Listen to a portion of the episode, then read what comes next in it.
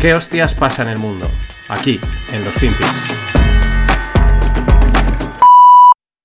What are the conversations inside the Federal Reserve right now about when inflation gets better and what they plan to do? Well, the problem for the Fed is that monetary policy takes time. It acts with a delay on the economy, so you can't see your moves right away. The Fed this year has raised interest rates at the fastest pace since the 1980s. Normally, they raise rates by a quarter point uh, every six weeks or so. This year, they've been going at three quarters of a, of a percentage point. And when you don't have time to see how that influences the economy, it's like barreling down the highway, but using the rearview mirror to guide where you're going. Uh, it raises the risk that you're going to drive off the road. And the problem here for the Fed is they can't take a risk of not getting on top of this inflation because even though the risk of doing too much is a recession, the risk of not doing enough is that inflation just stays high and you have to have a bigger downturn later. Hola, no financieros. Vamos con otro FinPix. Este que veáis es Timiraos, que es como, digamos, es el nuevo portavoz no oficial de la Fed, ¿no? El que sale, pues, a ir los globos sonda. Eh, bueno, aquí no dice nada que no sepamos, que si han subido los tipos a la mayor velocidad en mucho tiempo, que si antes se subían otros ritmos, bla, bla, bla. Pero bueno, eh, confirma que están contra la pared, ¿no? Que si suben los tipos, eh, el riesgo de la recesión, si lo suben demasiado, si no lo suben suficiente, entonces la inflación permanece alta. Pero que también, esa cosa que comentaba el otro día David Solomon, que hay que dejar, ¿no? Hay que, hay que esperar un poco a ver el efecto de estas subidas, cómo se traduce en la economía, hay un efecto de, lag, ¿no? De, desfase. Pero, bueno, bastantes preguntas, ¿no? Lo primero era oír al, famoso Timiraos, pero la pregunta es, cuánto es subir mucho y cuánto es no hacer lo suficiente, ¿no? Como, como él dice, ¿no? Si suben mucho, si, si no se suben lo suficiente, es, es, como muy difuso, porque claro, eh, a partir de ya hemos subido hasta el 4, eh, pues si se va al 5 es mucho, 6 también es mucho, eh, considera mucho un 7, un 8, o quedarse en el 5 y pico, no hacer lo suficiente es parar en el 4, en fin, bastante definición, pero yo me sigo quedando con esta, con esta indefinición de Timiraos, frente a la indefinición de, de nuestra amiga eh, Lagarde. Escuchemos, escuchemos. do that out of pleasure. Mm. We do it because we are fighting. We do it because we are fighting inflation. Inflation has um, just pretty much come about from nowhere. We had been fighting deflation, so when prices were going down, down, down, down, trying to bring them to a steady level so that people knew about stability. And then, as a result of very speedy recovery, plus the energy crisis caused by Mr. Putin, who's decided uh, in an unjustifiable way to invade another country. Yeah. Claro que sí, eh, Putin que no falte, pero muy interesante porque primero dice, eh, confirma, ¿no? Hemos estado ahí con deflación, peleando con deflación, eh, hemos estado, lo que, lo que decían muchos economistas así un poquito fuera de la órbita, fuera del mainstream, decían, es que llevamos años con deflación, pues ahora primero esta señora sale y lo confirme, y lo confirma. Segundo, inflation comes from nowhere de la nada, ¿no? Como cuando te dan un susto, vas andando por la calle y ¡boom! Te dan un susto, ¿eh? ese tipo de cosas. Ahora que estamos en la época de Halloween, los fantasmas que aparecen de repente, pues así es la inflación, según Christine Lagarde. De repente aparece, de, la nada, de, ningún sitio. Por eso me sigo quedando con la, con la indefinición de Timiraos. Aún así, mm, me quedo también con la de Lagarde si escuchamos a nuestra otra amiga, Alessandra Ocasio Cortez. Our inflation is not going up due to government policies. Inflation is going up due to Wall Street decisions. Claro que sí, Alessandria.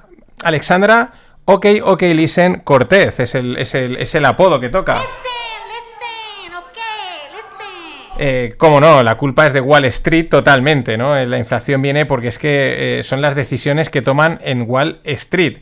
Aunque bueno, pensándolo bien, igual Alessandria, ok, ok, listen, Cortez no va desencaminada. Y lo que nos quiere decir es que las decisiones de Wall Street son las decisiones de los bancos centrales y viceversa.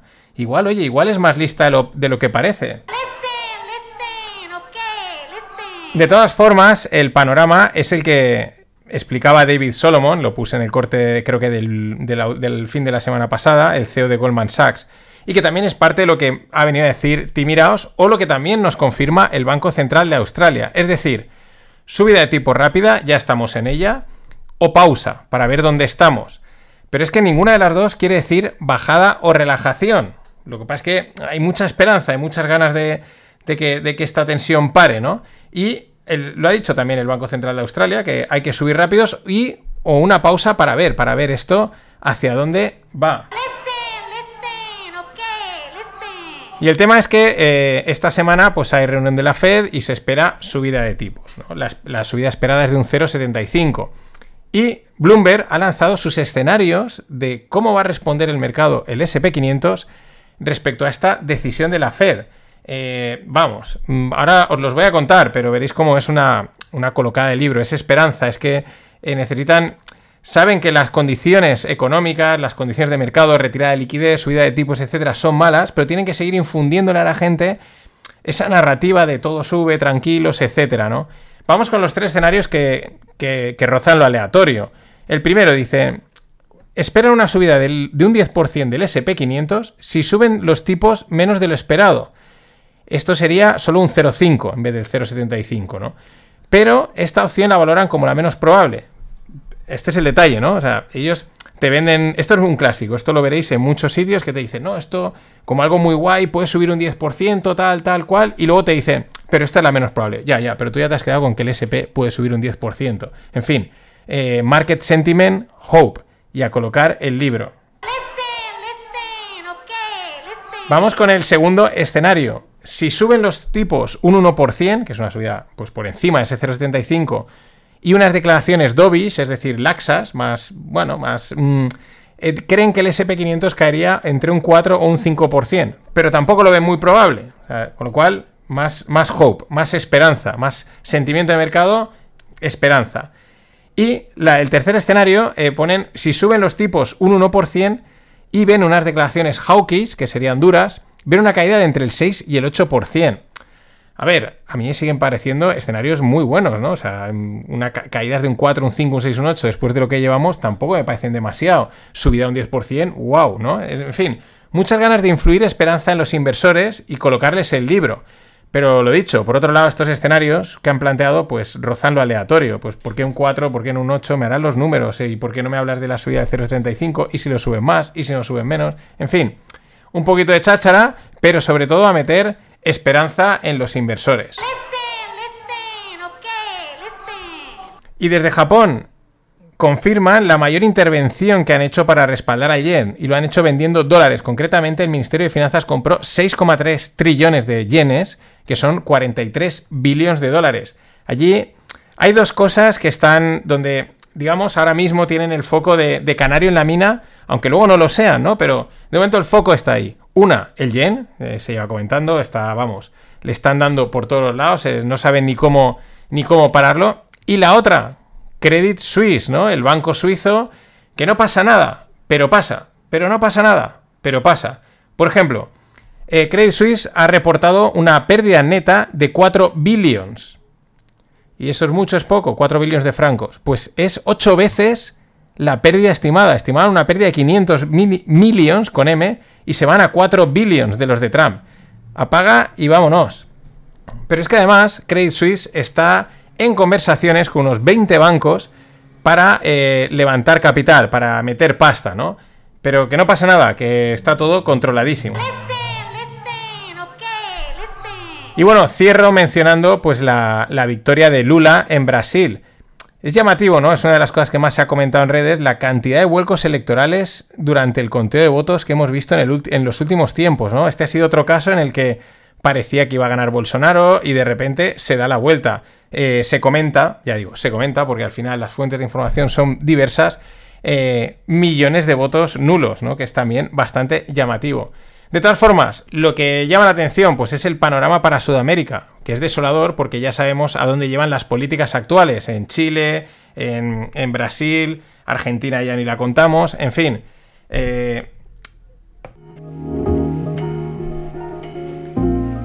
y nada, si no lo viste ayer, pues lo, vuelvo a decir. Scorchify nos va a patrocinar durante todo el año. Así que tendremos descuentos, novedades, eh, alguna, alguna información, los traeremos como la Scorchify.